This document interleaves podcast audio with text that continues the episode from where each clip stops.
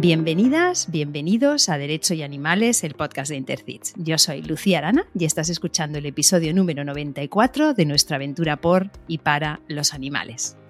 ¿Sabéis qué es y qué no es la justicia restaurativa?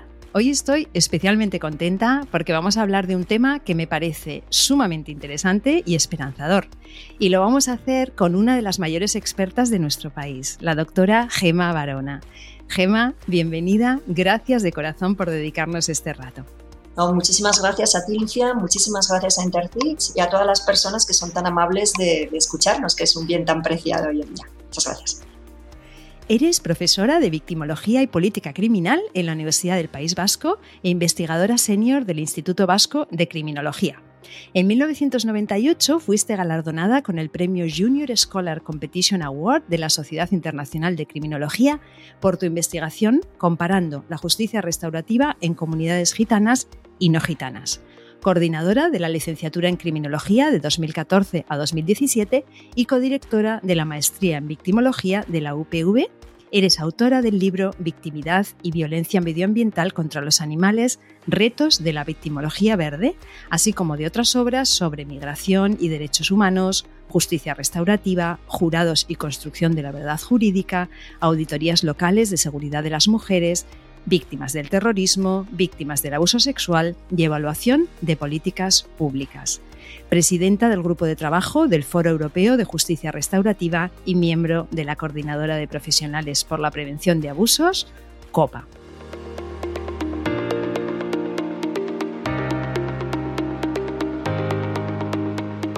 Gema, empecemos con las preguntas cortas para conocerte un poco mejor. Un rasgo de carácter que valores especialmente en los demás.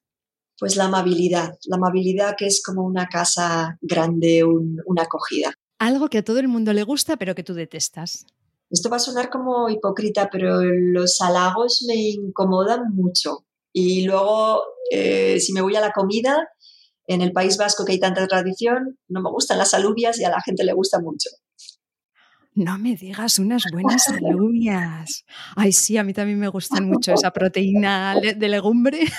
¿No te gustan? Qué vasca tampoco. Creo que sí, hay una cosa. Mi madre me dice que se puso muy mal cuando ella estaba embarazada y comió alubias, igual es que se pasó, porque las alubias son difíciles de digerir, y está embarazada mía, y yo, y entonces cuando yo no puedo con las alubias, no sé por ah, pues algo hay ahí, algo hay ahí. ¿Y de pequeña soñabas con ser? Actriz de teatro, lo tengo muy, muy claro, me gustaba mucho, me ha gustado y me gusta muchísimo el teatro, es, crea esa, esa realidad para vivir otras vidas, que también lo puedes ver en un libro, pero el teatro tiene algo mágico, se apagan las luces y sí. ¿Y lo haces como hobby, Gemma? He hecho, eh, pero hace mucho que no lo hago. Aquí en la universidad hay grupos de teatro con estudiantes y en cuanto me libere un poco quiero hacerlo. Quiero vivir esas otras vidas también. ¿Y tu momento favorito del día cuál es? Pues en fin de semana los desayunos. El, desayuno me encanta, desayunar bien, sano y, leyendo. Y entre semana, ese momento cuando ya has terminado de recoger todo y te sientas en el sillón, igual lees, ves un poco la... ¿Y si fueras un color, cuál serías? Bueno, me gusta muchísimo el blanco. Mi problema es que me mancho siempre y termino fatal, pero el blanco sí lo utilizo para vestir. Pero el blanco me gusta mucho no por su significado de pureza, sino también por ese significado de, amplitud. ¿Y un lugar en el mundo en el que te gustaría vivir, aunque fuera por una temporadita? Soy muy ñoñostiarra, me fascina Donosti, San Sebastián. Eh, voy siempre en bici al campus desde la playa, eh, me gusta mucho nadar. Entonces tengo esto, pero tengo que decir también que cuando hice la tesis eh, quise hacer una estancia para ver las comunidades maoríes en Nueva Zelanda, cómo hacen ellos justicia restaurativa. Eh, no me dieron eh, la beca que solicitaba, no pude ir, pero ahora tenemos con el proyecto varios compañeros con todo este tema, eh, en temas de animales y temas de ecosistemas. Entonces, bueno, me gustaría pasar una pequeña temporada en Nueva Zelanda, me gustaría mucho. Y si de pronto fueras millonaria, hoy, ahora mismo, te decimos que eres multimillonaria, ¿no volverías a? ah, si no volvería a rellenar papeles burocráticos, odio eso. Y la universidad cada vez es más eso, para cualquier cosa hay que rellenar y las aplicaciones que se cuelgan y todo por... Eh, mis hijos me llaman paleta digital y yo estoy orgullosa de ser paleta digital, si queremos llamar paleta digital, odio estar continuamente con aplicaciones que se cuelgan. Sé que solucionan la vida para muchas cosas, pero es todo también muy burocrático. Y si fueras un animal no humano, ¿cuál serías? Y aquí es eh, no el que más te gusta, sino al que más te pareces. Bueno, es eh, supongo que entonces por mis conocimientos, eh, que claro, no tengo conocimientos de otros animales, diría el gato. Yo, nosotros teníamos una gatita que la recuperó mi hermano de la playa de la Concha, que la querían ahogar, la querían ahogar dentro de un saco recién nacida con los ojitos cerrados. Yo, yo, yo, cada vez que lo pienso también se me pone la piel de gallina, ¿no? Porque ¿quién hace esto, no? Y, y hablo de décadas atrás, hace muchísimos décadas, años, cuando yo era pequeña, y la cogimos, no sabíamos si iba a salir adelante, le preparamos un biberón, salió adelante, vivió con nosotros más de 20 años y yo aprendí mucho. Eh, aprendí mucho. Me gustaría tener su capacidad de relajación que no tengo, su capacidad de buscar el calorcito, el sol, esa capacidad me encantaría, yo soy como más nerviosa. Pero luego tengo algo gatuno de misterio, a lo mejor, me lo han dicho alguna vez. Entonces, bueno, quizá por ahí. Y luego, como me gusta mucho nadar, también, pues una mezcla de gata y pez podría ser, no lo sé. Una mezcla de gata y pez, qué bueno. Eh, dime algo que te guste, algo que te interese y algo que te apasione. Una cosa que me guste mucho, me voy al regaliz. Me encanta el regaliz. Soy una fanática del regaliz y cuando voy a Holanda compro el regaliz de Holanda, que a veces es salado y a veces es demasiado salado. El regaliz me gusta. Eh, luego, que me interese, me interesa mucho em, pues todas estas cuestiones de sintiencia. Es que es increíble, o sea, eh, porque es lo que porque siempre además tendemos a pensar en determinados animales y entonces nos hablan pues eso desde el pulpo pero no solo a las hormigas a animales que yo nunca me hubiese y entonces este tema a mí me, me interesa muchísimo porque no sabía nada. Entonces me interesa mucho la conciencia y la sintiencia animal es un tema que me interesa mucho entonces bueno, me gustan mucho los libros sobre esto. Y algo que me apasione estoy entre el debate y el arte. Me gusta mucho el arte, yo cuando estoy un poco así que me siento mal o que tal, me gusta mucho ir a un museo a ver qué me dice un cuadro, qué me dice una performance, qué me dice, me hace salirme ese diálogo. Y me gusta mucho el debate, me gusta mucho debatir con personas que no, que son diametralmente opuestas que permiten el debate, o sea, que va a ser un debate y no un echarse los trastos. Pero eso me gusta. A mí cada vez más no me gusta ir a sitios donde todo el mundo opina como yo, donde todo el mundo viene del mismo disciplina que yo. Cada vez más eh, voy a sitios, a congresos donde no son sobre justicia restaurativa, donde no son sobre esto, y que, pero puedes hablar de eso y entonces, entonces aprendo, aprendo mucho. ¿Y escuchas podcast? No escucho demasiados, tengo que decir. Me recomiendan mis hijos, pero me gusta muchísimo. No escucho porque, te voy a decir por qué, Lucía, porque voy en bici. Entonces, bueno, no está permitido ir, aunque de vez en cuando la gente lo utiliza, no está permitido ir con cascos. Tampoco conduzco. Yo cuando tengo que viajar, viajo en transporte público y también entre ciudades aquí viajo en, transporte eh, público y voy trabajando, voy preparándome lo que tengo que hacer. Y a la vuelta llamo a mi madre, que si no la tengo muy abandonada o a mis hijos y entonces no, no escucho muchos podcasts, pero mis hijos lo escuchan muchísimo, mis estudiantes lo escuchan muchísimo, entonces me recomiendan y, bueno, me han recomendado, no sabía este que teníais y ya lo tengo súper fichado y también se lo he recomendado a estudiantes que les, vamos, les ha fascinado. Y luego eh, vamos a, en clase, eh, este año vamos a hacer podcast con los estudiantes sobre temas de victimología y en el segundo cuatrimestre de política criminal. O sea que a mí el instrumento me encanta. Lo que pasa es que tenemos que conseguir con los medios que tengamos de poder hacerlo. Me parece que es un poco el revival de la radio.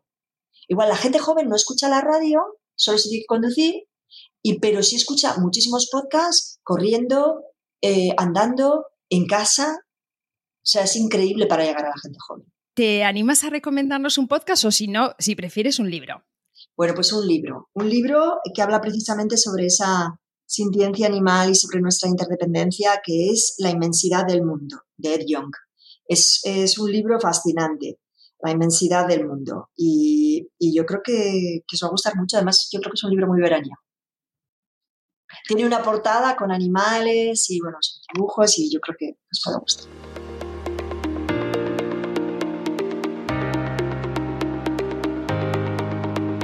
Gema, la primera pregunta es obligada. ¿Qué es la criminología verde? ¿Cuál es su objetivo y en qué pilares se apoya?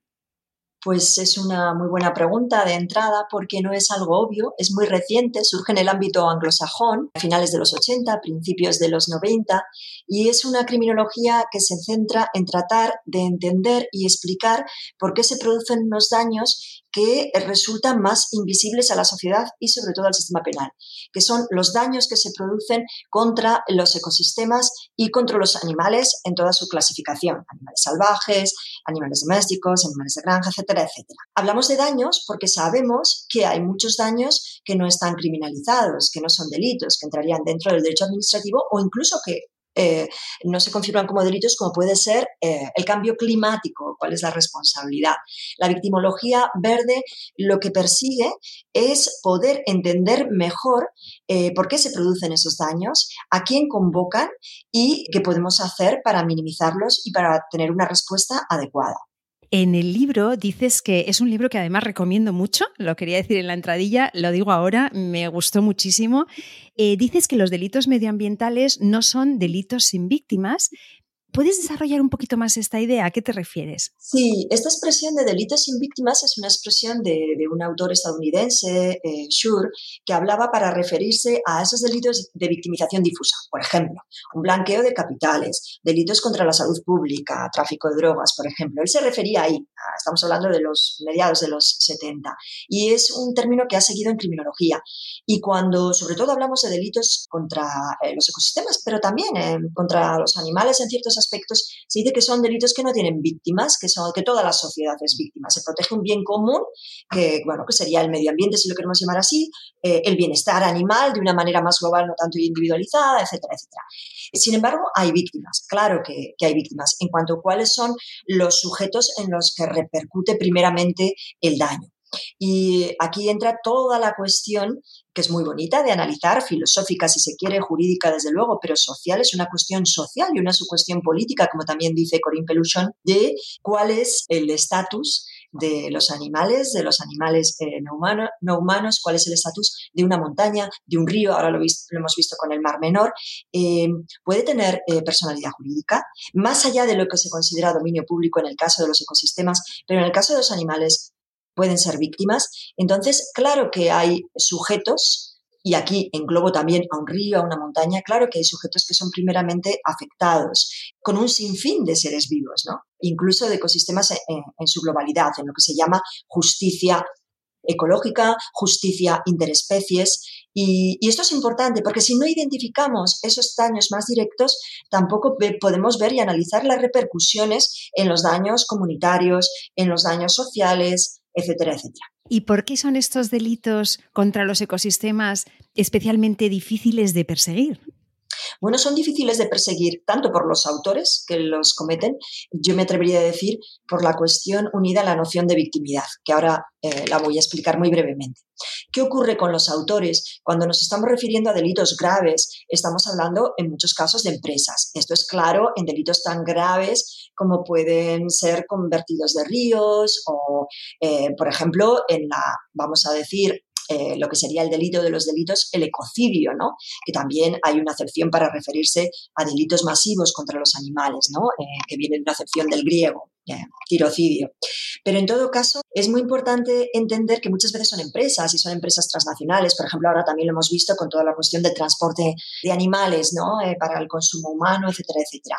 O de la producción de carne estamos hablando de empresas, estamos hablando muchas veces de cuestiones que interpelan eh, el modo de vida de ciertas comunidades, de, agricultores, de ganaderos. Estamos viendo ahora esta polémica que no debería ser polémica, deberíamos poder sentarnos todos para poder hablar de todas estas eh, cuestiones, ¿no? Entonces, es muy importante que son delitos donde entra la cuestión de victimidad. Es decir, hay un cuestionamiento sobre el reconocimiento del sufrimiento, que eso sea sufrimiento en primer lugar, y eh, que ese sufrimiento eh, sea un mal para toda la sociedad, que no esté justificado. Solamente si confluyen el reconocimiento social y en su caso jurídico de que hay un sufrimiento y ese sufrimiento es inmerecido, solo si se da eh, simultáneamente, entonces va a haber esa victimidad, ese reconocimiento social y jurídico, en su caso, de la condición de víctima, lo que conlleva, y esto es importante, no es simplemente el mero reconocimiento, unas obligaciones de solidaridad, unas obligaciones estatales en concreto de protección a esos sujetos dañados y evidentemente de reparación en la medida de lo posible. Vamos a hablar de los animales como víctimas. Aunque a las personas que no somos juristas nos parece una obviedad que, bueno, nuestro animal de familia puede ser víctima en multitud de situaciones, pues resulta que los animales no son considerados víctimas en la legislación. Explícanos esto, Gema. Bueno, en algunos países hay algunas excepciones, pero hay que decir que son excepciones. Tenemos toda la cuestión de los grandes primates, tenemos incluso la cuestión que está muy vinculada a comunidades indígenas, lo cual eh, estamos en un tema, Lucía, muy contradictorio. Este es por, eso yo creo que es tan apasionante, que refleja la condición humana en su interrelación con otras especies, en un momento muy particular. Eh, llamémosle antropoceno o como queramos, en un momento muy particular eh, que estamos viviendo, ¿no? De, de crisis. Entonces, es muy importante pensar que, por ejemplo, eh, la directiva que tenemos sobre derechos de las víctimas de la Unión Europea es del año 2012 y eso ha tenido una traslación en el año 2015 con la ley del Estatuto de la Víctima. Bueno, pues la ley del Estatuto de la Víctima española, que hasta entonces no había un conjunto de derechos para todo tipo de, de víctimas, solo recoge que pueden ser víctimas personas físicas. Por ejemplo, no pueden ser personas jurídicas, lo cual en realidad es una contradicción, porque claro que una sociedad eh, puede ser perjudicada, etcétera, etcétera, y entraríamos también la diferencia. Pero en todo caso, solo se reconoce como personas físicas. ¿Pero por qué se reconoce solo como personas físicas? Porque se garantizan una serie de derechos en cuanto a su participación en el proceso penal. Es evidente que un animal no va a participar en el proceso penal al modo humano, Estamos aquí de nuevo, es un poco, si me permitís, a mí me recuerda este debate, siendo muy diferente, pero me recuerda este debate, por eso yo siempre digo que el movimiento animalista es un movimiento emancipatorio y luego lo podemos tratar qué conlleva eso cuando se pide más derecho penal. Es un movimiento emancipatorio por ensanchar, ensanchar la justicia social y ensanchar la justicia interespecies y la justicia ecológica. Y entonces el derecho penal tiene muchos límites. Tiene límites en cuanto a su configuración garantista, pero tiene límites en cuanto al impacto no deseado. Luego eh, creo que podremos tratar eh, esto. Entonces, claro, em, lo importante es considerar que no se eh, trata tanto, que también, de entrar en el debate sobre los derechos de los animales, sobre el bienestar animal, sobre, los intereses animales, que podemos configurar de diferentes maneras. Pero lo importante es pensar que esos animales han sufrido y que esos animales, sabemos por todos los estudios neurocientíficos, eh, y que ya lo configura el Tratado de Lisboa, que se habla de la sintiencia animal. Pero es que además está habiendo libros apasionantes filosóficos sobre la conciencia animal. Ellos son conscientes de ser seres individuales en el mundo. Esto es, quiere decir que dentro, yo estoy convencida, Lucía, que dentro de 10 años, dentro de 20 años, diremos cómo no hemos visto esto. Igual que nos ha pasado, salvando las distancias, nos ha pasado que el problema de la violencia de género estaba delante de nuestras narices con los cuerpos de las mujeres y no lo veíamos, no lo veíamos ni siquiera en el sistema penal los expertos en derecho penal o en criminología, que hacemos estudios empíricos, no veíamos las víctimas de trata, no veíamos el abuso sexual infantil. Esto nos va a pasar, vamos a decir, ¿cómo puede ser? Tendremos más conocimientos, será recogido por, por las leyes y evidentemente habrá que considerarlos como víctimas. Yo no lo veo problemático. Dicho eso, aunque la ley del Estatuto de la Víctima excluye eh, e, esa consideración, ya digo, porque, porque eh, confiere una serie de derechos en cuanto a participación, está pensando en una presencia física en lo que son eh, los juzgados, de protección, etcétera, etcétera, de reparación económica en su caso a esos sujetos, pero yo creo que podemos pensar, evidentemente, que si analizamos la jurisprudencia sobre maltrato animal de manera reciente, ahí hay mucha jurisprudencia española que se refiere al animal víctima. ¿Eh? Entonces, una cosa es que no lo reconozca, por poner un ejemplo, una cosa es que no lo reconozca la ley y otra cosa es que los propios tribunales están hablando del animal víctima. No es ya el objeto sobre el cual recae el delito. No es ni siquiera el sujeto pasivo, ya está hablando del animal víctima. Entonces, aquí hay toda una serie de, de, contradicciones jurídicas porque el derecho, una vez más vuelvo a, a, otros movimientos emancipatorios como puede ser el feminismo, pero en general el movimiento antidiscriminación, etcétera, donde y contra la exclusión social, ¿no? Donde se cuestionan el pensamiento, eh, en su caso machista, en este caso antropocéntrico, del derecho. Lo cual, de nuevo, entramos en un tema muy complejo, porque ¿cómo podemos los seres humanos no ser antropocéntricos? Pues podemos serlo de la mano de, desde luego los juristas podemos serlo, de la mano de otros expertos en el conocimiento de los animales no humanos, eh, desde veterinarios hasta neurocientíficos, hasta etólogos, pero también activistas, por supuesto. Solo si el derecho se abre hacia la interdisciplinariedad podremos eh, tener menos puntos ciegos. Hay un concepto que tiene además es en línea con lo que estás explicando también de, la violencia machista, que es el concepto de víctimas ideales. Me gustaría que expliques a qué se refiere este concepto. Bueno, este es un concepto, a mí me parece una gran creación porque es de estos conceptos teóricos que es una llave para entrar en conocimientos más complejos pero es fácil, la llave es fácil de apretar. Una vez que tú la giras, ya eso sí, se puede abrir un mundo, ¿no? Porque hay que pensar en cada comunidad de referencia quién pensamos como víctima ideal. Esto es muy interesante. Porque es un juego de espejos. La victimidad es un juego de espejos. Las víctimas eh, necesitan, para su protección, necesitan el reconocimiento social, esa condición de victimidad. Pero la sociedad necesita ver a las víctimas y la gran pregunta es por qué no las ve en determinados momentos y si los ve en otros o en determinados territorios. Entonces, me parece que, es muy importante pensar que el concepto de víctima ideal es un concepto de un criminólogo noruego, también en los años 80, eh, eh, Nils Christie, ya fallecido, y él hablaba de la víctima ideal fundamentalmente, por resumirlo, en tres características. Es la víctima que es aceptable socialmente en esa comunidad que está intentando pensar si es aceptable o no, y en ese momento concreto. Y esto es variable, esto es lo esperanzador, que es variable. Y yo estoy convencida que en este tema va a variar y mucho. De la mano de la sociedad, por supuesto, porque siempre ha sido así. El reconocimiento de las víctimas, ese reconocimiento de la victimidad, siempre ha venido de la mano del activismo. Al activismo no le corresponde eh, redactar las leyes, ahí necesitamos también técnicos, necesitamos otros profesionales, pero sí, eh, sin el activismo nunca se han reconocido derechos, nunca se ha ampliado el concepto de víctima, el concepto de victimidad. Entonces, la víctima ideal, en principio, define Nils Christie esa víctima totalmente vulnerable, que necesita, la sociedad dice, merece ser protegida.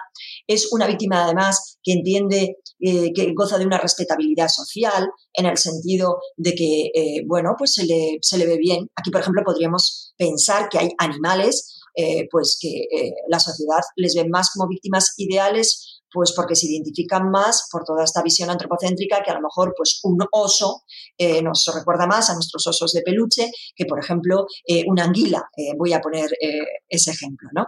Pero también es una víctima que se le considera totalmente inocente. Aquí entra en este tema también, por ejemplo, una víctima que, que sea agresiva, una víctima que también exprese violencia, en su caso, para defenderse, pues empezaría a cuestionarse. Esto siempre se ha estudiado este concepto con humanos. Y es, un, es algo, nosotros lo trabajamos mucho en nuestras clases y que funciona muy bien como marco teórico para cuestionar por qué algunas víctimas, si no colaboran con la Administración de Justicia, ya no son tan ideales. Si, por ejemplo, una víctima de violación resulta que trabaja en temas de prostitución, ya eh, no se le ve como víctima ideal, va por ahí. Esto también se puede aplicar a los animales porque entra toda la cuestión de nuestro modus vivendi. La cuestión animal como cuestión política, en el mejor sentido de la palabra, cuestión política que eh, nos invita a repensar la justicia interespecies, la justicia ecológica, nuestro modo de vida, que ha de cuestionarse constantemente. Para una sociedad mejor, para una convivencia interespecies mejor, mejor en el sentido de interdependencia, mejor en el sentido de que no causemos más daño, mejor en el sentido de que todo esto lo tenemos prestado para las generaciones venideras, generaciones humanas y generaciones no humanas. Entonces, creo que esto es muy interesante porque nos permite cuestionarnos por qué somos capaces de ver a determinados animales humanos como víctimas y no somos capaces de verlo, como no. Y entra toda la cuestión socioeconómica. Si yo me gano, eh, mi manera de, vida tiene que ver, en su caso, con la producción eh, de determinados eh, productos que tienen que ver con los animales, que tienen que ver con espacios donde viven en los animales, evidentemente hay una preocupación y esto es muy legítimo. Y aquí lo que tenemos que hacer es intentar articular espacios de conversación para llegar a acuerdos, que hay que pensarse a corto, a medio y a largo plazo. Entonces yo creo que es muy importante el activismo. Dentro del activismo además hay diferentes corrientes y todas ellas creo que son importantes, pero al final también tenemos que pensar cómo causamos menos daño a todos los sujetos que están en juego, a todos los seres vivos que están en juego, para llegar a compromisos que tienen que ir eh, en este momento podrán ser estos, pero tenemos que aspirar a que sean otros mucho mejores, mucho más inclusivos, mucho más acordes con el conocimiento que tenemos en estos momentos del sufrimiento animal y la conciencia.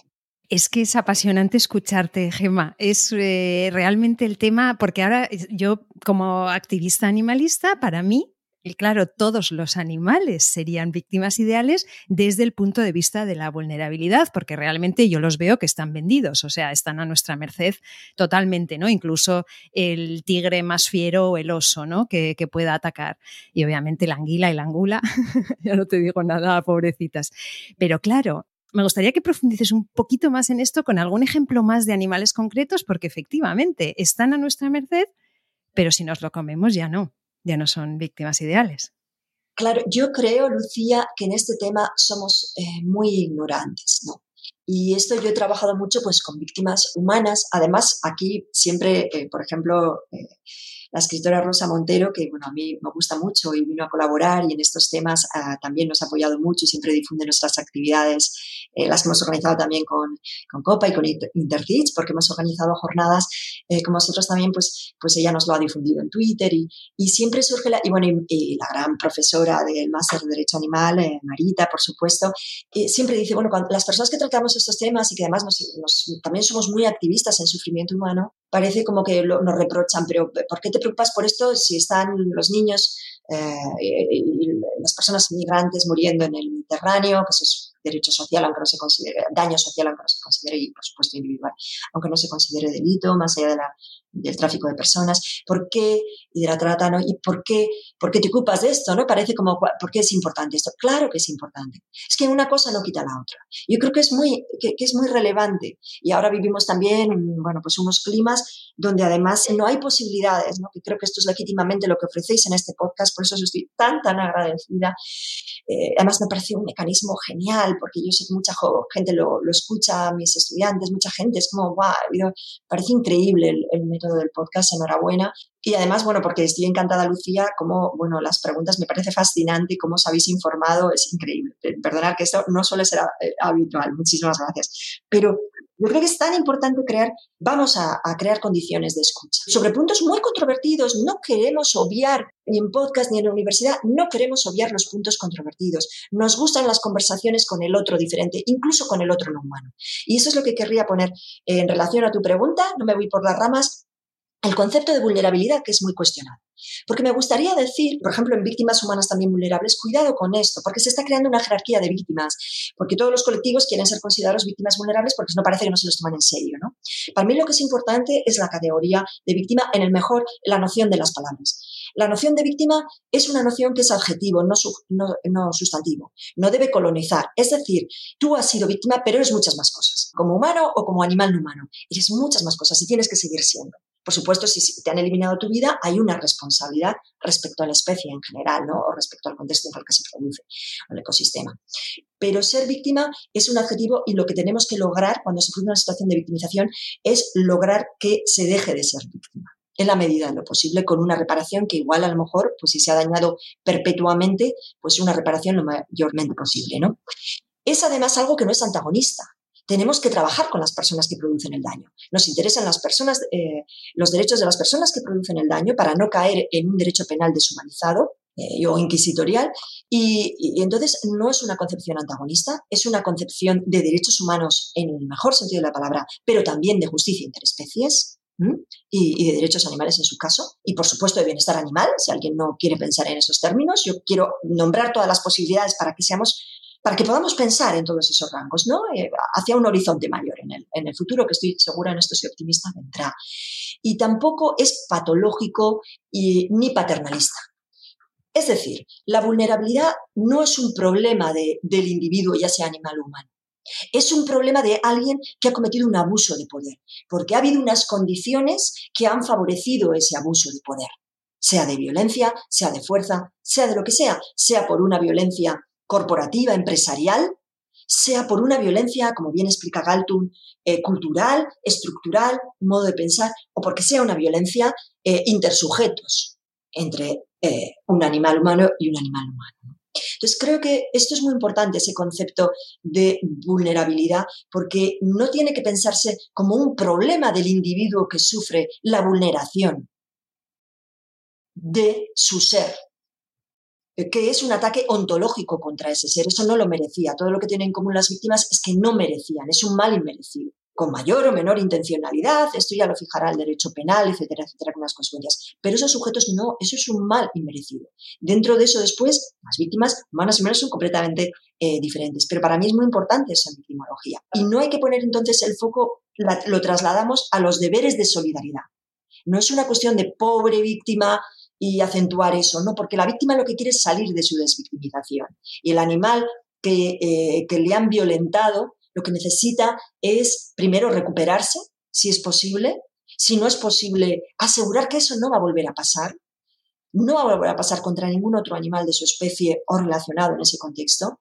Y crea obligaciones. A mí esto es lo que me parece interesante, porque partiendo, sí, de ese sufrimiento concreto, de esa injusticia concreta, nos quitamos el concepto de una justicia tan abstracta y que me gusta mucho el libro también de Marta Nussbaum, eh, Justicia para los Animales, todos los animales en ese sentido.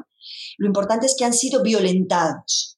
Y eso genera unas obligaciones del sujeto que los ha violentado y del contexto social donde se enmarca para poder erradicar las condiciones que han favorecido eso.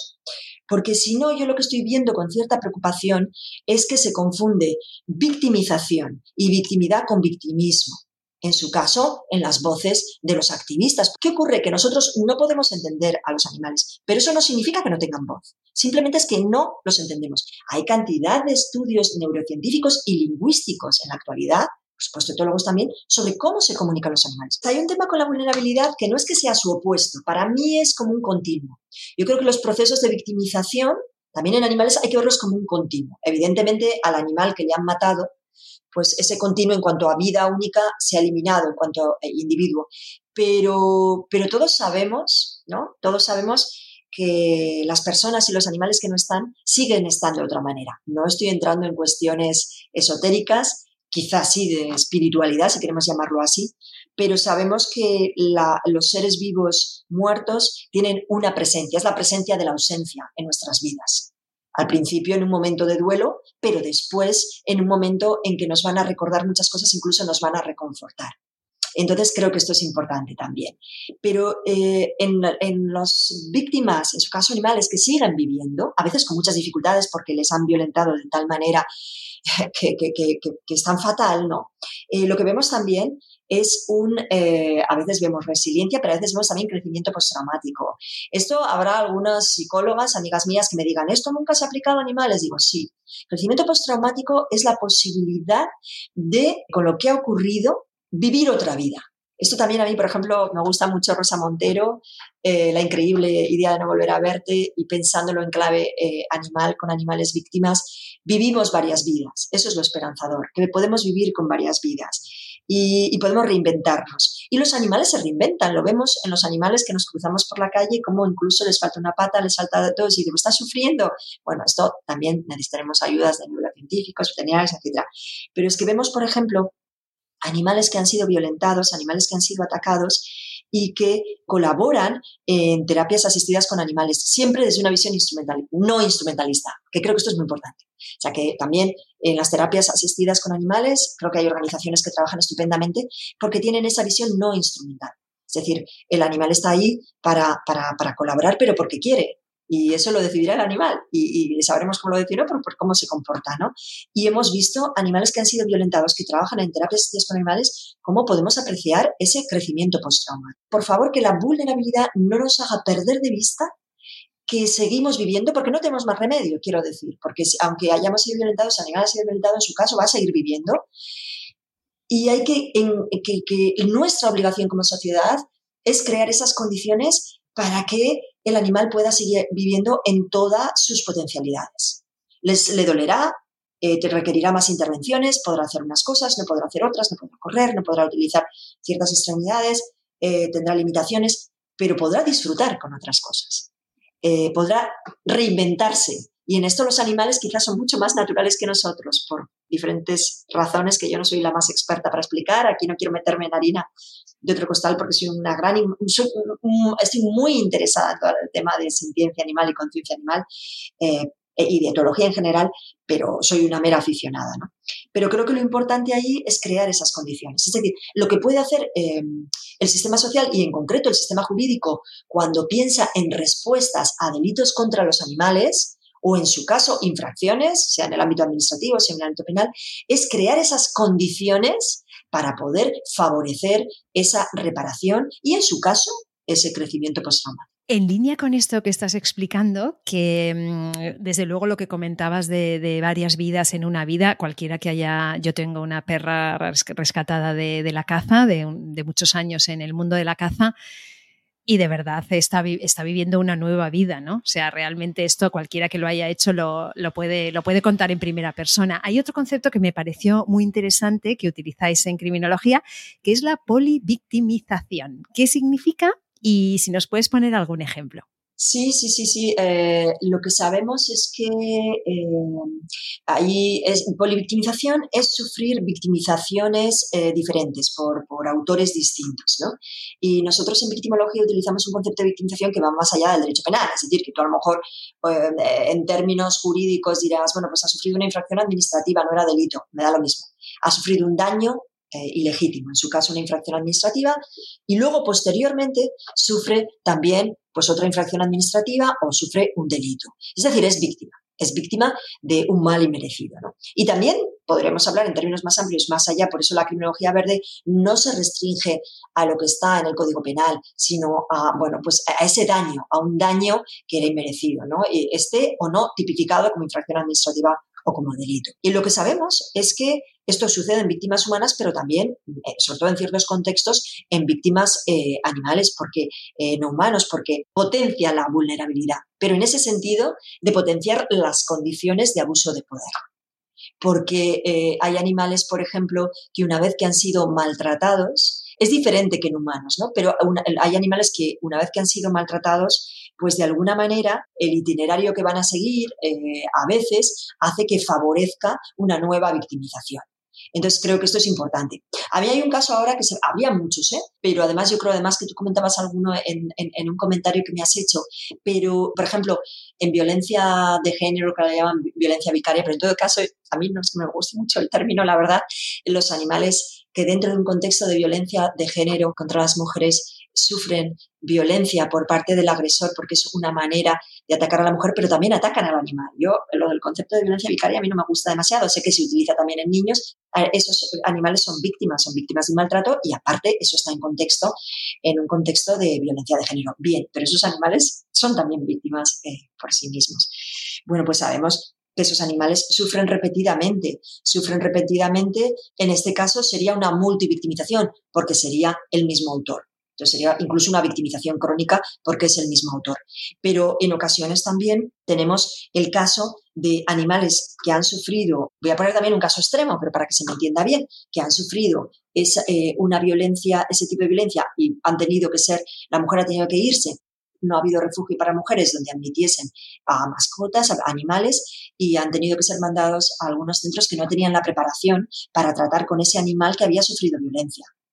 Entonces, ahí también se ha sufrido, no digo que sea un delito, ni siquiera a lo mejor una infracción administrativa, pero sí hay un daño al animal, ¿no? Entonces, en caso sufre otra victimización, porque el animal que ha sufrido violencia es más vulnerable. O sea, lo que sabemos, y esto es importante porque crea obligaciones, que los animales que sufren violencia, también animales salvajes, eh, son animales, por ejemplo, eh, en una caza ilegal, un animal eh, que, se le ha disparado y bien ha huido, pero está ya herido, sabemos que, que, tiene muchas más posibilidades de que vuelva a ser cazado ilegalmente o que sufra otro tipo de victimización.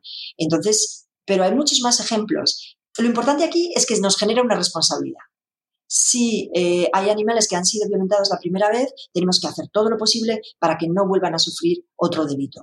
Porque sabemos, según eh, muchos estudios, esto se ha hecho más en personas que en animales, por supuesto, aquí estamos a la espera de estudios, sabemos que tienen más posibilidad, que tienen más riesgo victimal, que tienen más riesgo de volver a ser víctimas. Porque la victimización lo que produce, eh, evidentemente, es tener menos recursos para enfrentarte a otra victimización.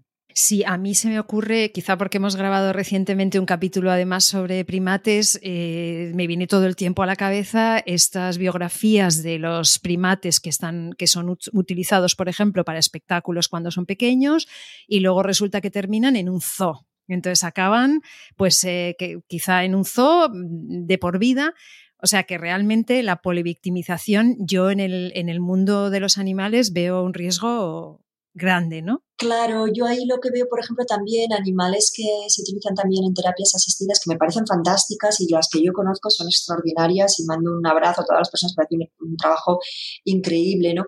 Pero eh, siempre con esa visión instrumental porque hay muchos animales que primero hay que, conseguir que realmente estén recuperados. Hay animales que han sido violentados por diferentes eh, autores, ¿no? por diferentes agresores y, es muy importante eh, saber que esa polivictimización produce al final una victimización acumulada. Entonces, eh, que sea más complejo trabajar. O sea, hay animales que están polivictimizados y entonces eso supone una mayor complejidad para tratar su desvictimización, su reparación, eh, la posibilidad de, crear esas condiciones de reinvención, incluso de crecimiento postraumático. Y actualmente estás inmersa, entre otras muchísimas cosas, en un proyecto del Ministerio de Ciencia que se titula Justicia Restaurativa en Delitos contra Ecosistemas y Animales. Sueles comentar que el término medio ambiente es un término que no te acaba de cuadrar. ¿Nos puedes explicar por qué? Sí, bueno, hay muchos, muchos escritos así muy sesudos, ¿no? Que siempre con la terminología, yo al final muchas veces digo, nos hemos pasado décadas con la terminología. Creo que lo importante, bueno, es que cada uno defina qué es lo que entiende. Pero claro, el término medio ambiente es un término muy antropocéntrico, el medio ambiente. Es como esa diferenciación que hacemos, o sea, es que la cuestión está en que yo siempre utilizo esta metáfora, me gusta mucho, los animales y, y también los ríos, las montañas, cuando los vemos de otra manera, ponen las cosas patas arriba nuestros pensamientos, patas arriba, que es un pensamiento antropocéntrico que es normal porque nosotros somos humanos. Bien, pero ya sabemos que para eh, resolver los problemas a los que nos enfrentamos eh, tenemos que cambiar ese pensamiento. Y solo lo podemos hacer desde una mirada mucho más humilde, desde una mirada donde no, eh, por ejemplo, en la universidad, en los estudios siempre se ha diferenciado cultura-naturaleza. ¿no? Porque la cultura, universidad, naturaleza. No es verdad. No es verdad, y esto hay ahora muchos libros fascinantes que lo cuestionan. Solamente tendremos cultura eh, si entendemos que estamos inmersos, si queremos llamarle naturaleza, pero es que es un todo. O sea, yo subsumiría la cultura en la naturaleza, no, no, no, no separaría, eh, no lo separaría. Y claro, a veces la expresión del medio ambiente, sobre todo en derecho penal, es una expresión muy, muy antropocéntrica, pues porque el derecho penal es muy, eh, y el derecho en general es muy antropocéntrico, está pensado desde ese punto de vista, con una visión muy instrumental, y de ahí que todas las excepciones, cuando configura, por ejemplo, con el maltrato animal, lo que se considera, bueno, en nuestro país, lo que es, no es maltrato animal, todas esas grandes contradicciones, que también yo creo pues, que dentro de muchos eh, mucho tiempo, no sé cuánto, pues también nos resultará sorprendente, pero bueno, como ha pasado con muchas eh, otras cosas. Entonces, claro, ¿qué es naturaleza, qué es cultura? Yo creo que esa es la, eh, es la cuestión. Yo creo que ecosistemas nos permite, es un término que nos permite eh, romper esa asunción y nos permite hablar más en términos de, interdependencia, porque eh, los seres humanos vivimos, no podemos vivir en otro contexto que no sean los ecosistemas. Vamos con la justicia restaurativa. ¿Puedes explicarnos de forma genérica qué es y también qué no es? Pues muchas gracias, Lucía, porque es un término complejo, tampoco hay, desacuerdos, pero yo lo voy a intentar explicar para que se entienda. De hecho, hay un cómic para niños y yo creo que tenemos que traducirlo al, español y a, al euskera, al catalán, a todos los idiomas oficiales, porque, porque es muy importante y además es un reto explicarlo. Me gusta mucho esta pregunta, Lucía. Para mí la justicia restaurativa es una especie de alquimia, pero no es naif.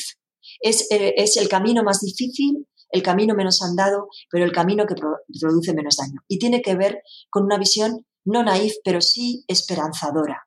Esperanzadora de qué podemos hacer con la violencia. De una respuesta, ¿qué podemos hacer con la violencia para no crear más violencia? Ya sea violencia intersujetos, violencia social, violencia cultural o estructural. La justicia restaurativa cree que es posible romper también asunciones sobre lo que es el delito y sobre cómo tenemos que responder al mismo. Entonces, a veces se articula de manera complementaria con la justicia penal tradicional, pero la justicia restaurativa es una justicia de la escucha para la reparación, del diálogo para la reparación. Es una justicia a través de preguntas, no de decisiones. Y solo podemos hacer esas preguntas los sujetos concernidos. Hay tres preguntas fundamentales, que son, ¿qué ha ocurrido en la voz de los sujetos más afectados? Que son los que lo han sufrido si no tienen voces humanas a través de representantes, esto también pasa con humanos que no pueden hablar por sí mismos, también siendo conscientes de que tenemos que estar con antenas abiertas a la manera en que se comunican, es decir, aunque no les entendamos, hay que escuchar, escuchar sonidos, ir a los lugares donde están. Eh, o sea, hay, muchas maneras de escuchar, no solamente a través del lenguaje verbal humano. Entonces, ¿qué ha ocurrido? Y eso solamente lo pueden decir los sujetos, en su caso a través de representantes que lo han sufrido, pero también queremos oír quiénes lo han cometido, la comunidad más afectada, en su caso del lugar donde se ha producido, eh, cómo ha afectado y a quién convoca ese daño, a quién convoca ese daño y qué podemos hacer con ese daño para reparar y para que no vuelva a suceder. No está tan interesada la justicia restaurativa en el castigo, sino en la prevención a través de la reparación. El nunca más contra esa víctima y con cualquier otra víctima en ese tipo de delitos. Tiene una gran potencialidad y una gran limitación, que es ineludible, que es la voluntariedad. Solamente puede haber justicia restaurativa si las personas concernidas por ese suceso violento quieren realizar esa conversación con la preparación necesaria. Es decir, que nadie se imagine que esto es que vamos a juntar a personas, además pueden ser encuentros directos o indirectos, que vamos a juntar a personas animales a través de representantes del día a la mañana, o sea, cuando han maltratado a alguien. No, esto lleva bastante tiempo. En delitos graves sucede cuando la persona está en prisión, eh, después de pasar un tiempo en prisión. En delitos menos graves, ya sé que todos son graves, en una dimensión subjetiva, todos son graves. estoy refiriendo a lo que preceptúa el, ordenamiento jurídico en cuanto a tipos de pena, pero lo importante es que hay una preparación, una preparación para no causar, para no instrumentalizar en este caso al animal eh, y para no causar estigmatización ni causar más daños. Partimos de, un trabajo empírico y esto existe en todos los países, se está desarrollando también con animales en todos los países. Y es que el sistema penal actual es bastante torpe para resolver estas problemáticas. Se manda a las personas en prisión en su caso, donde no tienen conciencia del daño, donde al final se terminan asumiendo que ellos son víctimas del sistema, donde ellos dicen ya estoy pagando, pero no hay conciencia y cuando salgan, a pesar de las prohibiciones de tenencia, etcétera, etcétera, ellos van a tener animales, porque además cuando hablamos con ellos dicen que les gustan mucho los animales, pero justifican lo que han hecho. Y con la justicia restaurativa lo que queremos es que pongan cara de verdad, pongan expresión y se den cuenta de lo que se ha hecho para generar una responsabilización activa, que sean ellos los que se involucren en la reparación y asegurarnos así que haya eh, una prevención creer en la posibilidad de cambio y no causar más daño, no generar, eh, no utilizar recursos públicos sin que haya realmente eh, una prevención a través de esa actuación del sistema penal. Y por otra parte también ser conscientes como movimiento emancipatorio que las personas que entran en prisión generalmente, no porque no de manera consciente el sistema, pero el sistema es discriminatorio, impacta mucho más en determinados perfiles sociojurídicos, sobre todo excluidos, y en determinadas minorías étnicas. Entonces, si el movimiento animalista es un movimiento emancipatorio, tiene que ser consciente que no puede ahondar eh, también en la exclusión social. Si yo lo he entendido bien, lo que, lo que he ido leyendo es eh, muy importante que se incluya a la comunidad ¿no? como parte de estos agentes ¿no? de la justicia restaurativa. ¿Cuánto daño nos hace la violencia contra los animales como comunidad? Yo creo que esto es clave, Lucía. Me gusta mucho esta pregunta, es muy importante de entender. Cualquier em, mal inmerecido que sea delito, se entiende que es un daño social, porque si no, no estaría en el Código Penal. ¿eh? El Código Penal están las conductas más gravosas que no se pueden prevenir de otra manera, mediante infracciones administrativas, que también se considera que hay un daño también social, ¿no? pero bueno, que no es tan grave como para llevar en su caso privación eh, de libertad, ¿no? y con todas las controversias que puede haber sobre esta cuestión. Entonces, hay un daño social. Esto es muy importante. Que maltraten a un animal es un daño en primer lugar para el animal, para, por supuesto, los colectivos más concernidos en su, en su defensa, pero para toda la sociedad. Porque es una cuestión política, nuestra relación con los animales como seres sintientes, como seres que sufren, que generan obligaciones para los humanos. Para los humanos, son obligaciones para los humanos. Entonces, hay un daño social. Y hay unas obligaciones sociales. Y esto es muy importante de entender. Hasta que no lo entendamos, hasta que no digamos, ah, pero era un tal, ah, pero era un cual, ah, pero tal, ah, pero solamente, ah, pero fíjate tú, y entonces empiezan a hacer cosas ridículas como ya las moscas también. Eh, bueno, eso se hace eh, porque, bueno, estamos, eh, no creamos esas conversaciones, vamos a argumentar. Vamos a argumentar de verdad, ¿no? Con conocimiento. Vamos a argumentar también desde la experiencia, en su caso como ganaderos, en su caso eh, como colectivo animalista, en su caso como teóricos que se dedican como etólogos, etc. Vamos a poner todo eso a dialogar con una información solvente. Hay cosas, eso sí, pues que en, esta época de posverdad y en esta época también de, mentiras, ni siquiera de, noticias falsas, directamente de mentiras, ¿no? Eh, pues eso sí, hay que poner claramente que eso es así y hay que informar a la, sociedad. En este tema hay un gran desconocimiento. Pero es muy importante, en todo caso, eh, crear esas condiciones de diálogo, porque si no, no vamos a ser, vuelvo al concepto de victimidad, que no es abstracto, es simplemente hacernos la pregunta cada uno de nosotros por qué, aunque lo tengamos delante, evidentemente el colectivo animalista lo ve, aunque lo tengamos delante, no somos capaces de ver el sufrimiento de los demás, en este caso de los animales. Muchas veces es por la distancia que creamos, por la distancia, porque no lo vemos. ¿Por qué no lo somos capaces de ver, de considerar eso sufrimiento? Y un paso más, porque si no, no hay victimidad. Si no, no nos vamos a reconocer como víctimas y vamos a cuestionar nuestras asunciones, nuestras obligaciones como sociedad hacia ellos, ese daño social. ¿Y por qué no consideramos que eso no puede estar justificado? Respecto al perfil socioeconómico que mencionabas, eh, explicabas que en el marco de vuestras investigaciones habéis detectado que a día de hoy no hay más de cinco personas en prisión propiamente por delitos contra los animales. Y a mí, que hago este podcast, me parecen hasta muchas. Explícanos qué perfil de personas son y por qué esto resulta muy revelador. Pues es lo que comentaba en este proyecto del Ministerio de la Ciencia. Dijimos, bueno, pues los colectivos y la última reforma que ha entrado en vigor este año, ¿no? Eh, si se lee el preámbulo, se parte de esa noción de impunidad, que a mí me parece importante. Yo, yo me gusta más la, la expresión injusticia, porque impunidad tiene que ver con falta de castigo. Yo creo más en, en responder a la injusticia, desde la, desde la experiencia de la injusticia, creo más en esto, creo que son respuestas más eficaces y también que crean menos daño, ¿no? Porque el concepto de impunidad es, centrado sobre todo en el castigo. Si nos centramos en el castigo, entonces solo vemos al agresor, solo pensamos en el agresor, solo el Estado pone medios para reinsertar al agresor en su caso con mayor o menor éxito. Entonces lo que hicimos fue decir, bueno, eh, hay esta queja de que ah, se necesita más pena.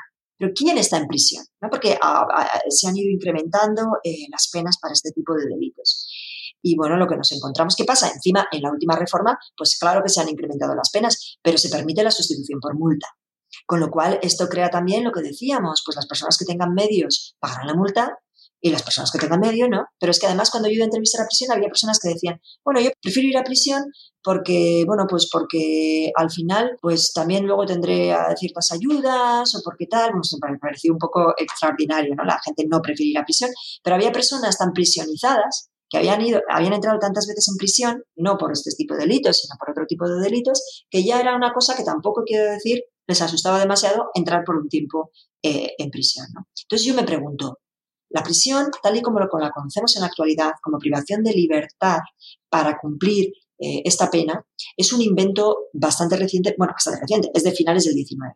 No podemos inventar nada mejor a finales o otro tipo de prisión a, final, o a comienzos del siglo XXI. Esa es la gran cuestión. Porque cuando yo entro en prisión, y quiero decir que hay fantásticos programas de tratamiento, que hay programas, por ejemplo, específicos de justicia restaurativa también, que son extraordinarios, eh, que toda la sociedad demanda prisión, pero luego no está dispuesta eh, a, invertir en prisiones. Todo el mundo quiere la prisión not in my backyard.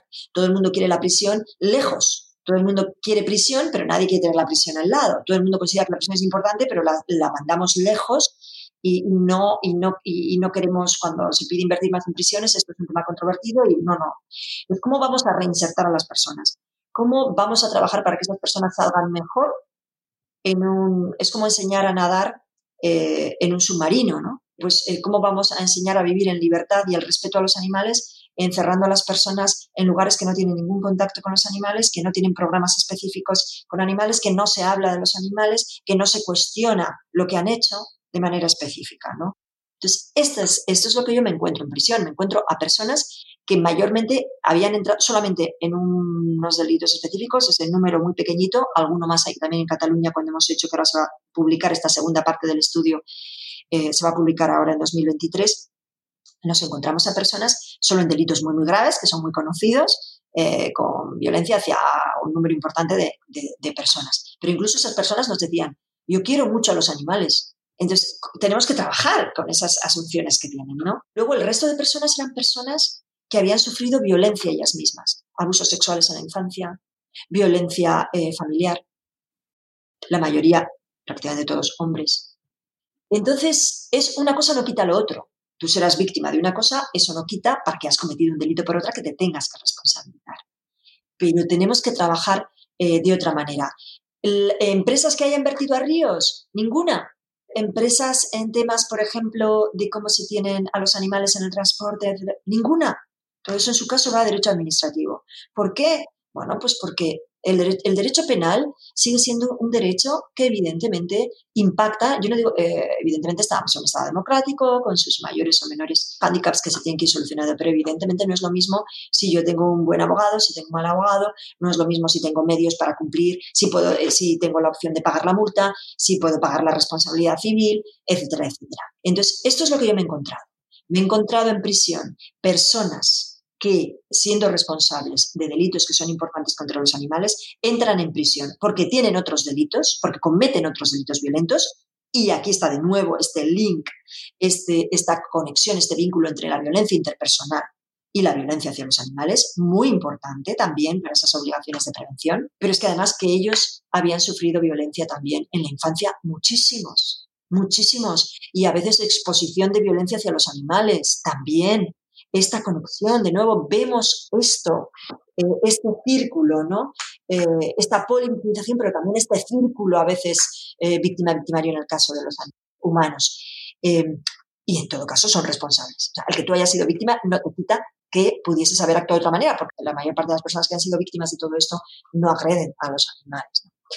Pero es que además nos encontramos unos perfiles mucho de exclusión, de exclusión social no encontramos un perfil corporativo. Yo no tengo ningún interés en que, las, que los representantes de las empresas vayan a prisión, pero sí creo que hay delitos muy graves, más graves de los que nos encontramos de personas individuales, ¿no? que se cometen en, en contextos empresariales. Muchas veces por motivos negligentes, quiero decir que aquí también está la cuestión, pero bueno, sabemos que la conceptuación, eh, cómo se configura nuestro derecho penal, y muy interesante cómo se va a cambiar en la Unión Europea con toda la diligencia de vida. Esto me parece súper importante. Eh, eh, ahora, o sea, la Unión Europea está dando pasos eh, en el ámbito empresarial para reforzar, en su caso a través de la justicia restaurativa, esto habrá que crear los programas específicos, la responsabilidad social que no se convierta en greenwashing ni en restorative washing y la responsabilidad penal de las empresas que tienen que ver con potenciales daños animales. Empresas que se relacionen con potenciales daños a animales de cualquier, como los clasificamos los humanos, tienen obligaciones que van a ser ahora controladas y que además van a tener impacto en los inversores, no van a encontrar eh, financiación en cuanto a prever y reparar los daños cometidos contra esos animales y también contra los ecosistemas y en cuanto a suministrar información verídica y suficiente.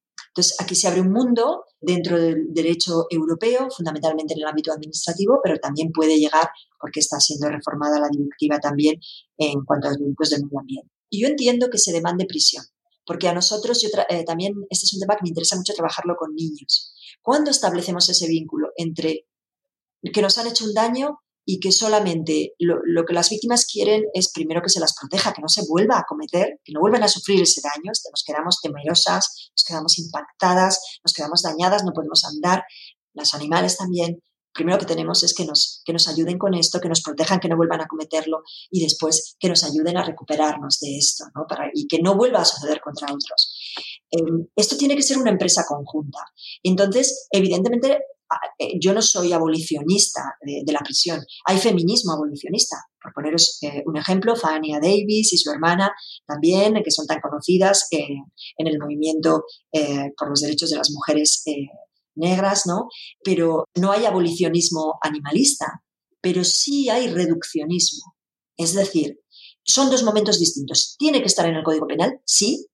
¿Tiene que decir esto es tan importante como eh, para en el Código Penal? Sí, si reúne todo lo que tiene que reunir para estar en, el derecho penal, si no nos iremos a derecho administrativo. O sea, tiene que estar el nombrarlo como un daño que es importante, pero después tenemos que ser imaginativos y eficaces con la información disponible también de neurocientíficos, etcétera, etcétera, y de activistas, de etólogos, etcétera, para decir, bueno, ¿cómo respondemos?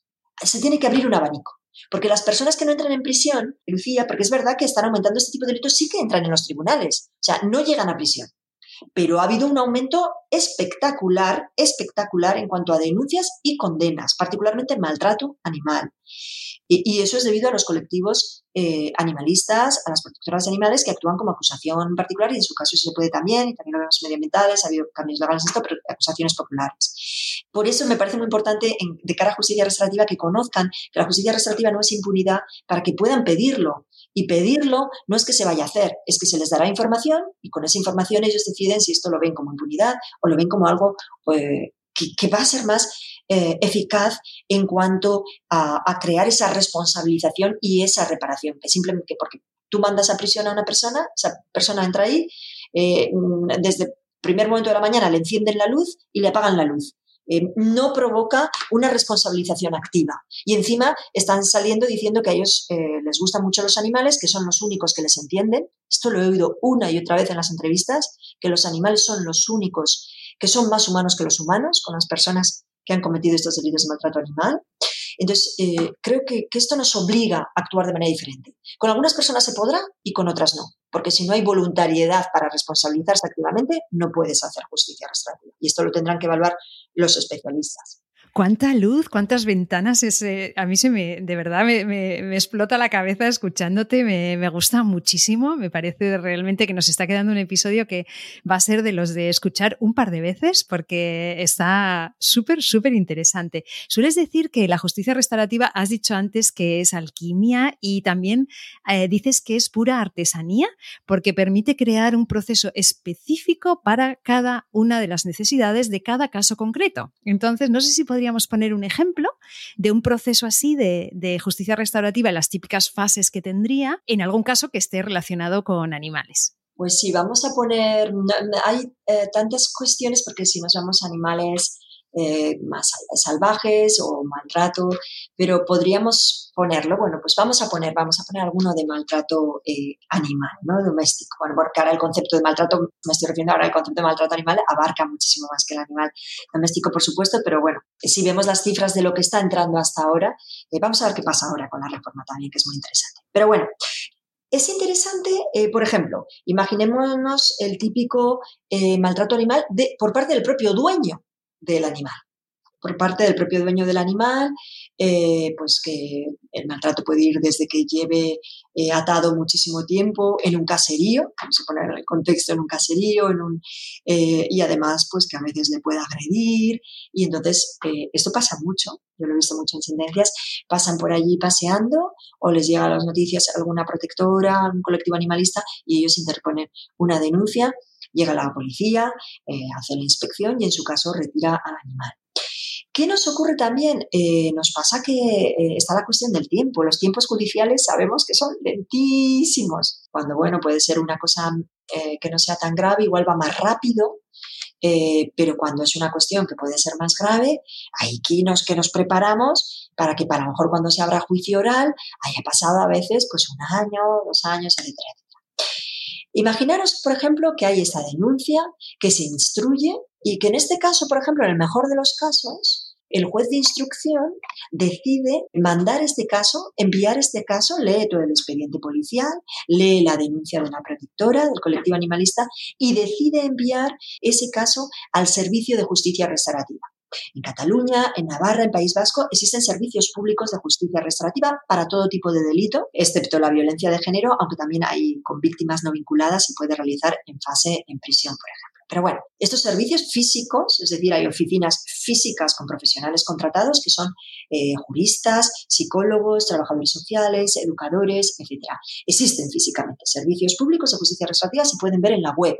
En otros territorios eh, se contrata y se hacen eh, convenios con colegios de abogados y los facilitadores de justicia restaurativa son personas formadas, tienen que tener unos, unas horas de teoría y de práctica sobre justicia restaurativa, que no es mediación.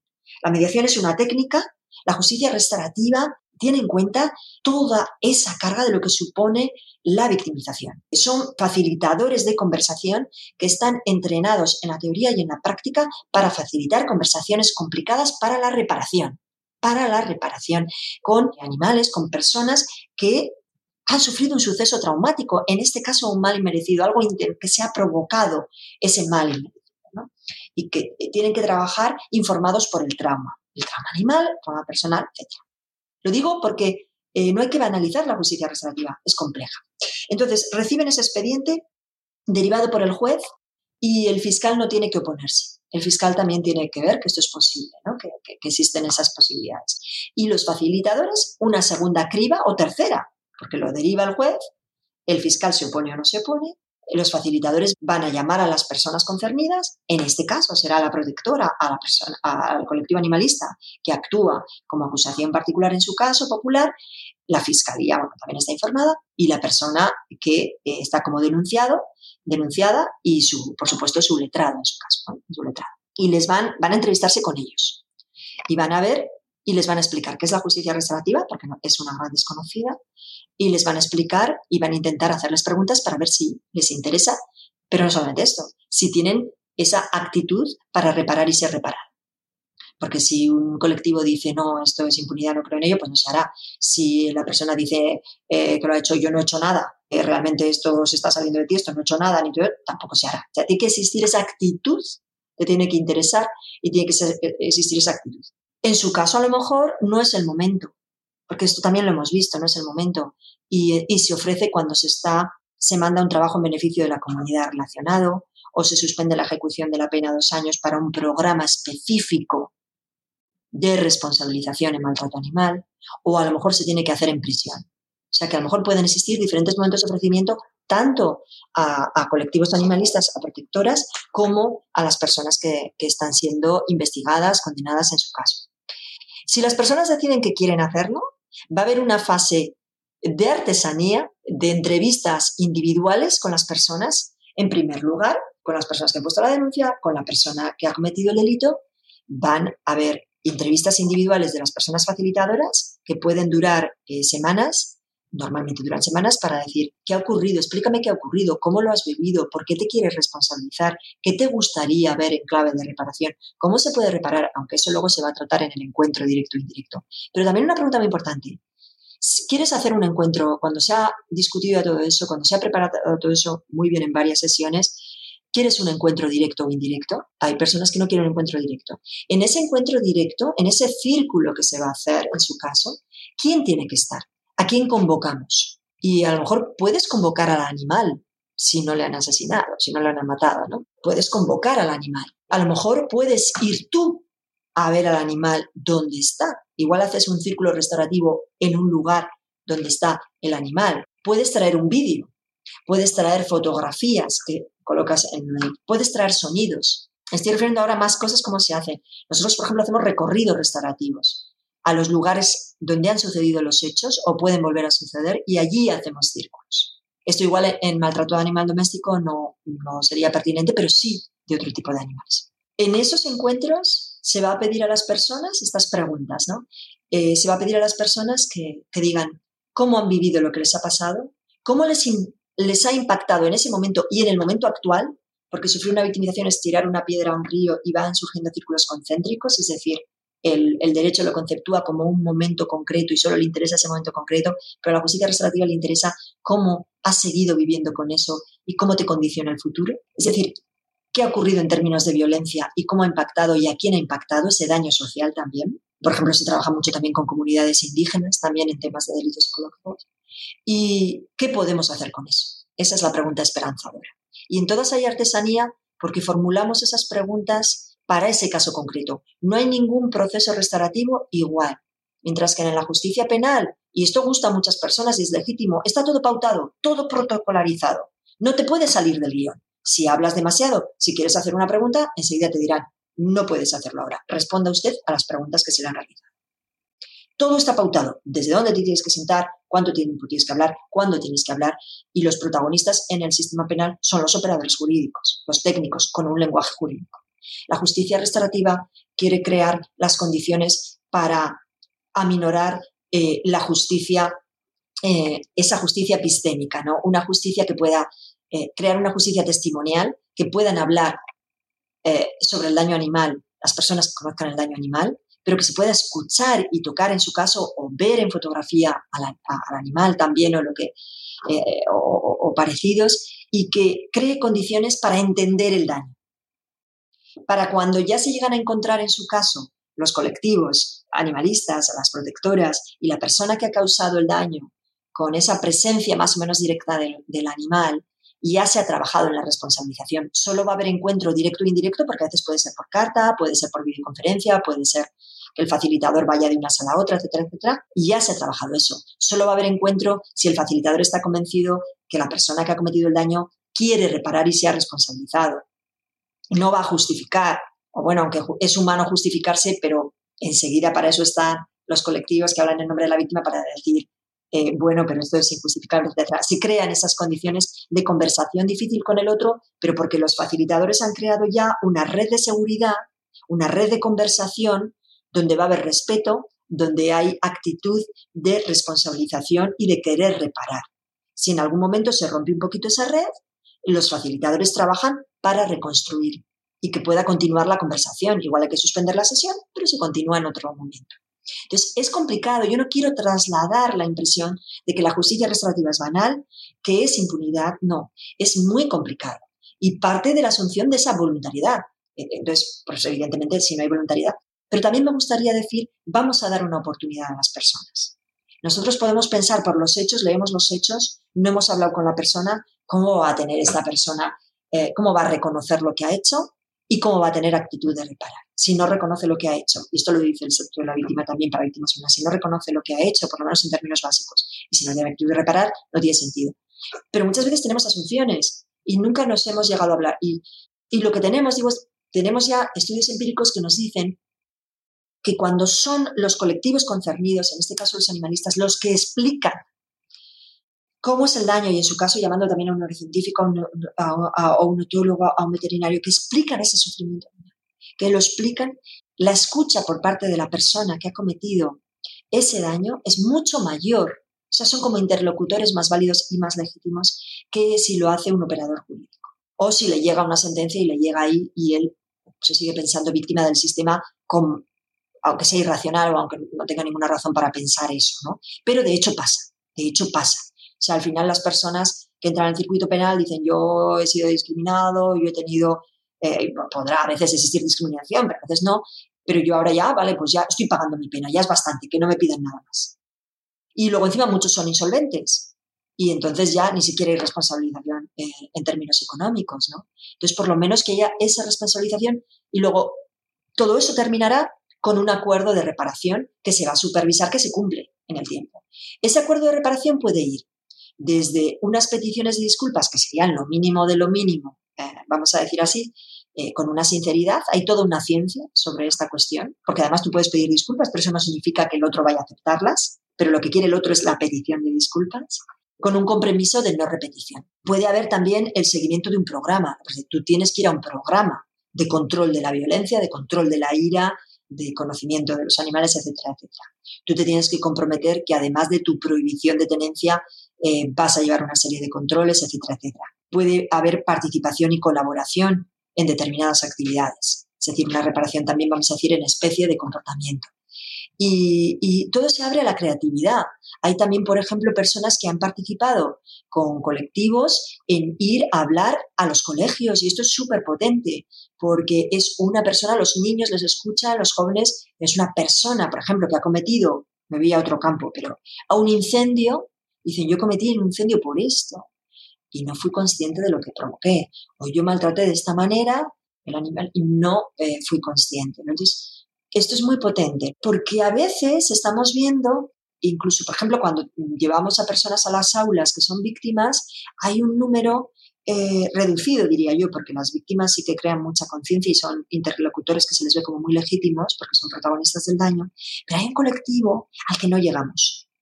Y, ese colectivo es el que cuestiona, pues esto no es para tanto, no es no sé qué. Entonces, cuando lo que quien lo está contando es esa persona que, que ha cambiado, pero que cuenta cómo lo vivió como responsable, pues es también muy potente para crear conciencia. Y entonces aquí está esta alquimia también de que la, se está reparando a través de la prevención. La prevención, esto viene de la medicina, ¿no? Primero la reparación y luego la prevención, pero se puede prevenir reparando. Es que es tremendamente transformador simplemente escucharte. Yo me imagino en un proceso de esos, me lo estoy imaginando yo estando en la parte de los animalistas. Me encantaría participar en un proceso de esos porque además yo creo firmemente en, que la gente puede cambiar, puede aprender y, bueno, porque lo he vivido también yo misma. Entonces me parece transformador en el mejor sentido del término, ¿no? Me parece realmente una maravilla. por dar una esto, o sea, no es café para, evidentemente habrá, habrá delitos que no se puede hacer, habrá que esperar a lo mejor, pues si son muy graves, a que entren en prisión y en fase de prisión en su caso, pero me parece muy interesante y de hecho se están presentando propuestas ya concretas por algunas organizaciones. Me gustaría decir para aquellas personas que estén interesadas desde protectoras y colectivos que actúen como acusaciones y que en su caso lo vean, que se atrevan a preguntar por esta posibilidad de, llevar el caso por justicia restrictiva para que se informen. Es decir, es como una opción más. Es como dar la posibilidad de introducir matices y una opción más. Cuando reciban toda la información, ya decidirán. Es decir, el, querer ser informadas, el decirle al juez de instrucción, en su caso de enjuiciamiento, en su caso en prisión, incluso preguntarlo, ¿no? Es decir, existen estos programas, podemos hablar con los facilitadores que lo llevan, ¿cómo podría ser? Solo informarse, ver qué posibilidades y una vez con toda la información decidir, bueno, pues lo veo, no lo veo, es posible, no es posible. Entonces yo encantada si alguien está interesado de poder dar esos contactos para poder hacer, hacer esa pregunta y después decidir. Es muy legítimo decir, mira, yo en este caso no lo veo, no me parece que existan los recursos, las pero, pero dar esa posibilidad, yo creo por esa, porque el colectivo animalista es un colectivo emancipador, es un colectivo de ensanchar mirada, es un colectivo de interdependencia, de justicia interespecies, de justicia eh, ecológica. Entonces, eh, dar esa posibilidad.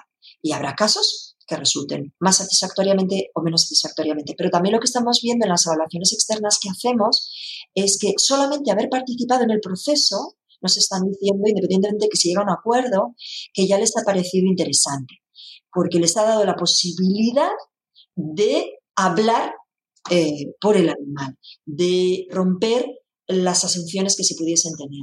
Entonces, eso a mí ya me parece pues, pues muy revolucionario en el mejor sentido de las palabras. Revolucionario, revolucionario totalmente, Gema, totalmente lo es, y semillas que quedan ahí. Eh, hace solo unas semanas se celebraron unas jornadas reescribiendo restaurativamente las respuestas a daños contra los ecosistemas y los animales organizadas por el Instituto Vasco de Criminología. Hay una pregunta que te quería hacer y es, ¿qué tipo de reacciones recibes de otros profesionales, operadores jurídicos concretamente, este mundo tan encorsetado todavía, ¿no? donde a veces eh, el, agresor recibe una sentencia que quizá ni entiende lo que, lo que está escrito con ese lenguaje jurídico que tenemos, ¿no? tan, tan encorsetado. Entonces, ¿cómo reaccionan los otros operadores jurídicos cuando planteas esta temática? ¿Tienes sorpresa? ¿Tienes curiosidad, rechazo, burla? ¿Qué, qué, qué ambiente se se respira. Claro, eh, nuestro objetivo era vamos a hacer una llamada dentro de las posibilidades de los espacios que teníamos y que luego generar conversaciones porque nos dividimos en cinco grupos con casos reales. Cogimos cinco casos donde había temas de delitos contra los animales salvajes, contra uno era relacionado con la caza ilegal del, lobo, había también todo el tema de Aznalcóllar, donde también hubo eh, no solamente daños a los ecosistemas, sino a peces, etcétera, etcétera, bueno, y a, especies. Em, bueno, y casos reales que no se habían llevado por justicia restaurativa para reescribir, se vaya a reescribir.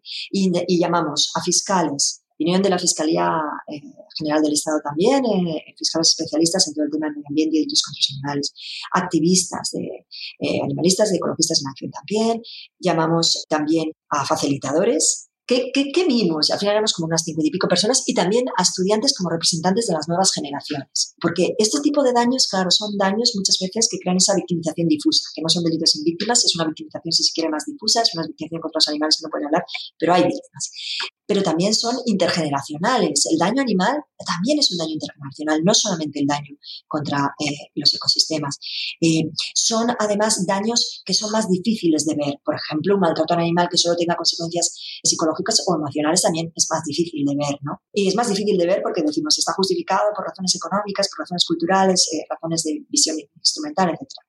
Entonces, son daños que son distintos, o sea, nos exige un esfuerzo a todos, ¿no? Al sistema jurídico, a la sociedad, a los colectivos. Queríamos reunir a todos esa comunidad concernida. Vinieron veterinarios, queríamos reunir diferentes disciplinas, diferentes miradas. Y claro, aunque nosotros habíamos hecho mucha labor de hablar por teléfono antes, de mandar por escrito eh, información, pues había, la gente venía, pues eso, pues, colectivos activistas, pues esto puede ser impunidad, eh, esto no, es banal, eh, esto es un greenwashing, un restorative washing. Bueno, pues había estas asunciones. Desde los profesionales jurídicos decían, la justicia restaurativa no está suficientemente regulada, necesitamos que la regule, y nosotros decimos, esto ya se ha estudiado mucho, no puede regularla como regulas una conformidad, no puede regularla como, que por cierto, luego se, se, hace todos los días y también hay muchas cuestiones que son cuestionables, porque son pactos al final sin que se oiga la voz de las víctimas. Pero la cuestión era decir, bueno, ven, vamos, vamos a hablar de todas esas funciones, vamos a intentar arrojar eh, luz, pero vamos a ponernos concretos, no queremos eh, tratar temas abstractos, vamos a hacerlo en este caso concreto. ¿Qué se podría hacer? ¿Cómo se podría reescribir?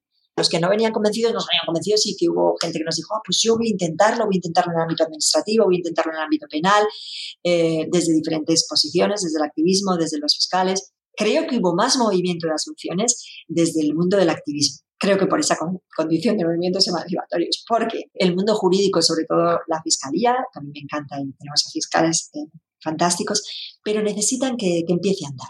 Hasta que eso no empiece a andar, por eso nosotros, el resultado de esa jornada va a ser la publicación en la editorial Dickinson de una guía de una guía con, con ejemplos de casos concretos para, para, demostrar que cómo se, cómo se puede hacer esto, que ya se ha hecho y, bueno, que estará en, los primeros meses de 2024 del año que viene.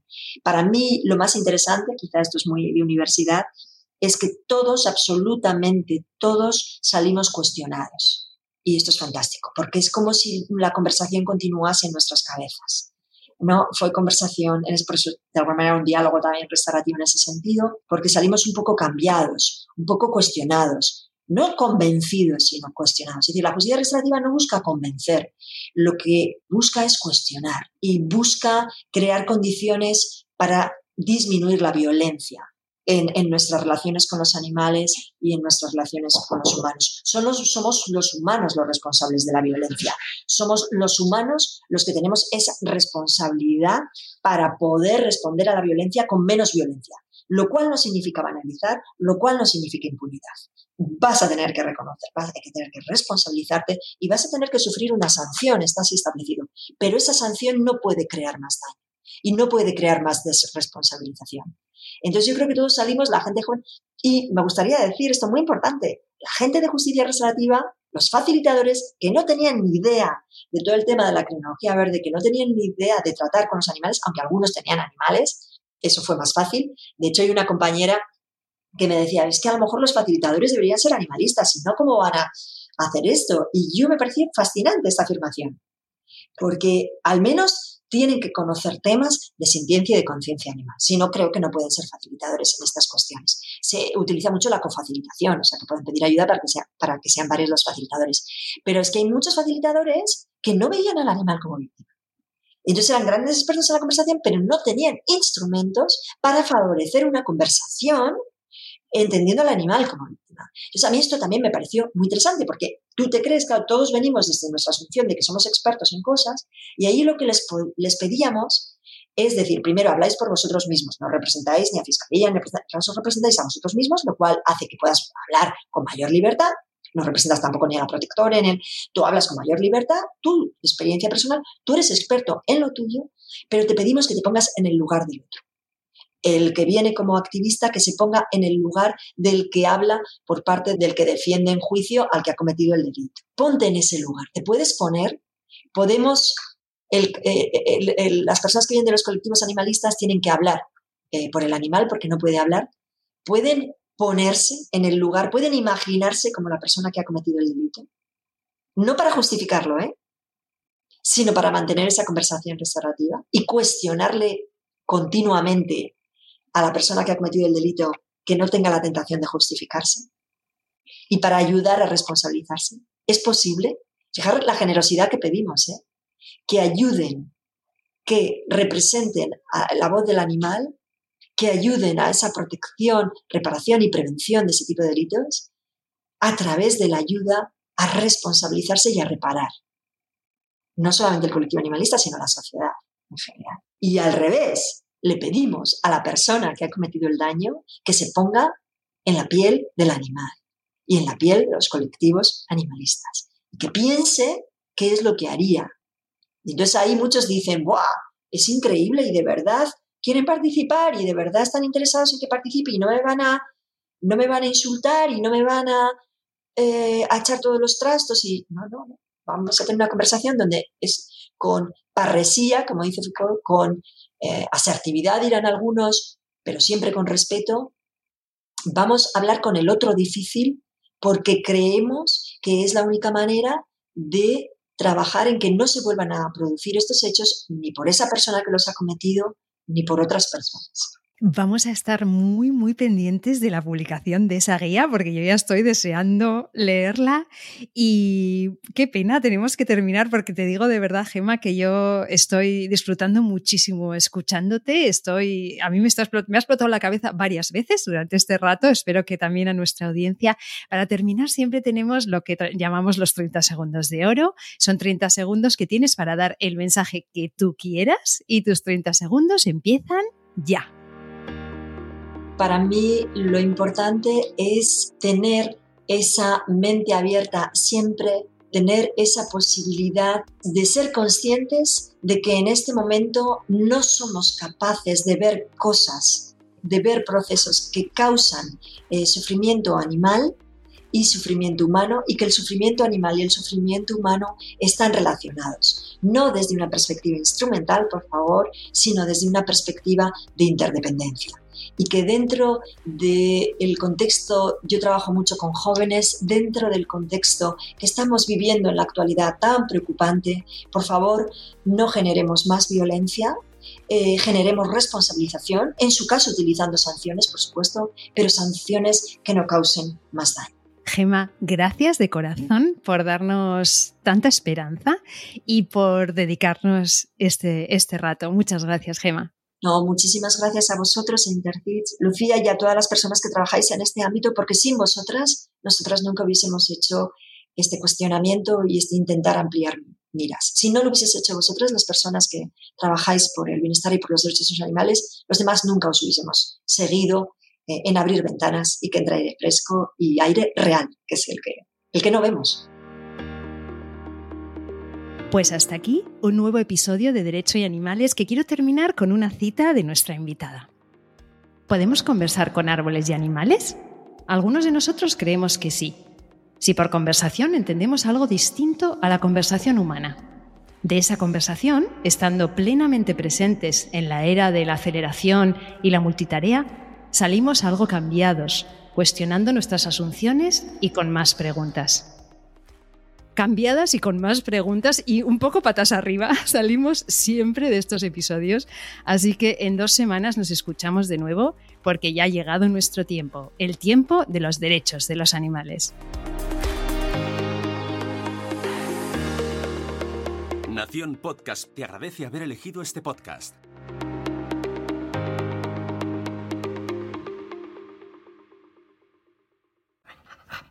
This is another iRaw podcast. We podcast to make the world a better place for animals. Ah!